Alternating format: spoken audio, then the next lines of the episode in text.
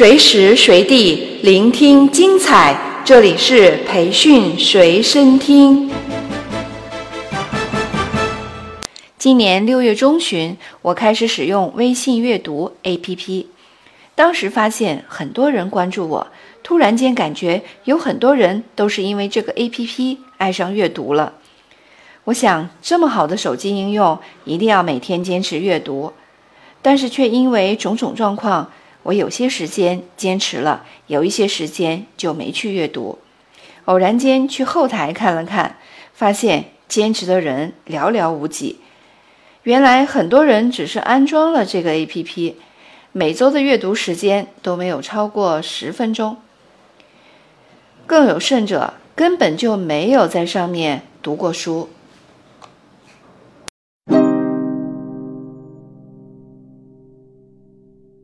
你会坚持每天阅读吗？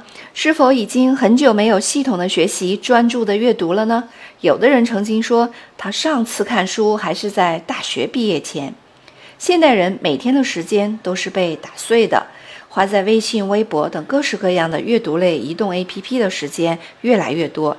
一旦从繁忙的工作中抽身出来，就忍不住拿起手机。你是低头族吗？自从微信诞生，越来越多的人每天都在做低头族。不知道你是不是低头族呢？开车的时候，我最怕看到走路不抬头的行人，只能不情愿地用喇叭提醒他。有位朋友曾经因为忙着看手机，走错了地铁站出口，在朋友圈写下了这段顺口溜：“手机不离手，走路不抬头，走错地铁口。”立刻要掉头。我们每天的碎片时间被各种订阅、推送、分享充斥的鼓鼓的，四面八方涌来的新鲜内容不断刺激着大脑，是不是一听到手机提示音就有点小兴奋呢？碎片化时间真的能带来学习效率吗？曾经有一种说法，充分利用碎片化时间学习效率更高。微信已经非常普及，碎片化阅读无可避免。但是我们要正视一个现实：碎片化阅读的内容题材广泛，在阅读过程中，手机的推送消息、微信群抢红包、热点娱乐新闻不时弹出，恐怕很难进行阅读。这样阅读后，知识不成体系，而且容易忘记。想象一下，我们长期碎片化阅读会变成什么状态呢？有研究发现，人在上网和读书的时候，大脑活动模式是截然不同的。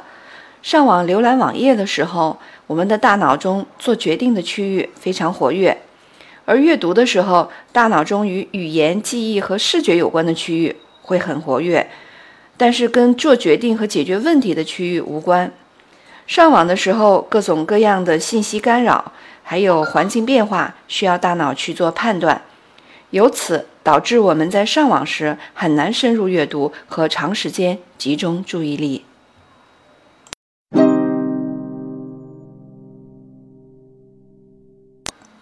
学习需要高度集中注意力，快速的思考并理解。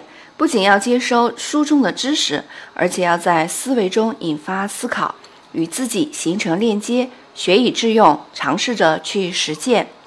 当我们上网的时候，搜索一个关键词，一瞬间就会看到很多有趣的信息。碎片化阅读将人变成了信息的解码者，不需要经过过多的思考，使人逐渐丧失了深入阅读的功能。长期接受碎片化的信息，会让人思维变得狭隘，难以进行复杂的思考。简单一句话，不客气地说，整个人都会变得十分肤浅。碎片化时间无可避免，怎么办呢？既然碎片化时间无可避免，我们只能利用碎片化时间提高学习效率，进行系统化学习，形成完整的知识体系。如何利用碎片化时间进行系统化学习呢？我的第一个方法是做好自我管理，规划每天的学习时间，认真写日志。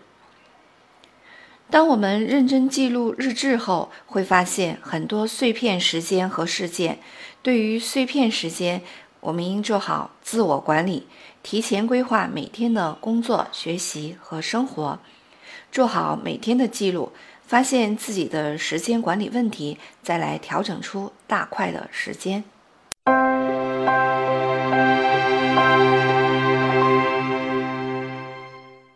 第二个方法是学会处理不速来客，对不重要、不紧急的事物要学会说不。我们很难避免会遇到一些突发事件，如果不懂得处理这些突发事件，避免自己的时间被切碎，那么可以预见当天的效率依旧是极低的。所以，我们要多学习先进的时间管理方法，培养养成良好的事务处理的习惯。可以把所有的工作按照重要和紧急的不同程度划分为四个象限。简单来说，就是要优先第一象限，投资第二象限，走出第三象限，拒绝第四象限。为什么要优先第一象限呢？第一象限是重要且紧急的事情，比如老板让你帮忙送客户去机场，那你就要赶紧放下手中的工作。立刻去做。第二象限是需要投资的，第二象限是重要不紧急的事情，比如下个月要做一个中层经理管理培训提升项目，还有一个月的时间来筹备，那就需要制定项目实施计划，先做出任务的清单，进行内部责任分工，按部就班的去实施准备工作。为什么要走出第三象限呢？第三象限都是不重要但紧急的事情，当然是能不做就不做，或者找下属来分担。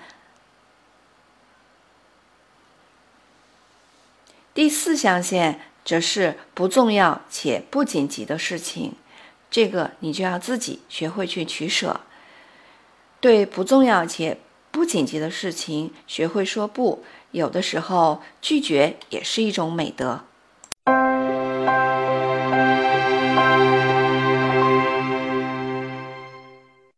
第三个方法是归纳整理、深入思考，形成个人的知识体系。在刷微信、微博和网页的时候，我们会看到很多有价值的碎片内容，要进行及时的收藏、消化、整理。利用知识管理工具来建立文件夹目录，把所有搜集的文章按照类别进行分类保存，定期对这些知识进行归纳总结，形成自己的阅读笔记和总结。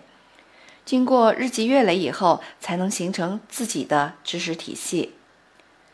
要形成个人的知识体系。自然需要有清晰的目标和计划，这样就不会再像无头的苍蝇，哪里有热闹，哪里有培训都想去。你只会选择和你的知识体系目标相关的内容去学习，会越来越清晰地描绘出特有的个人知识地图。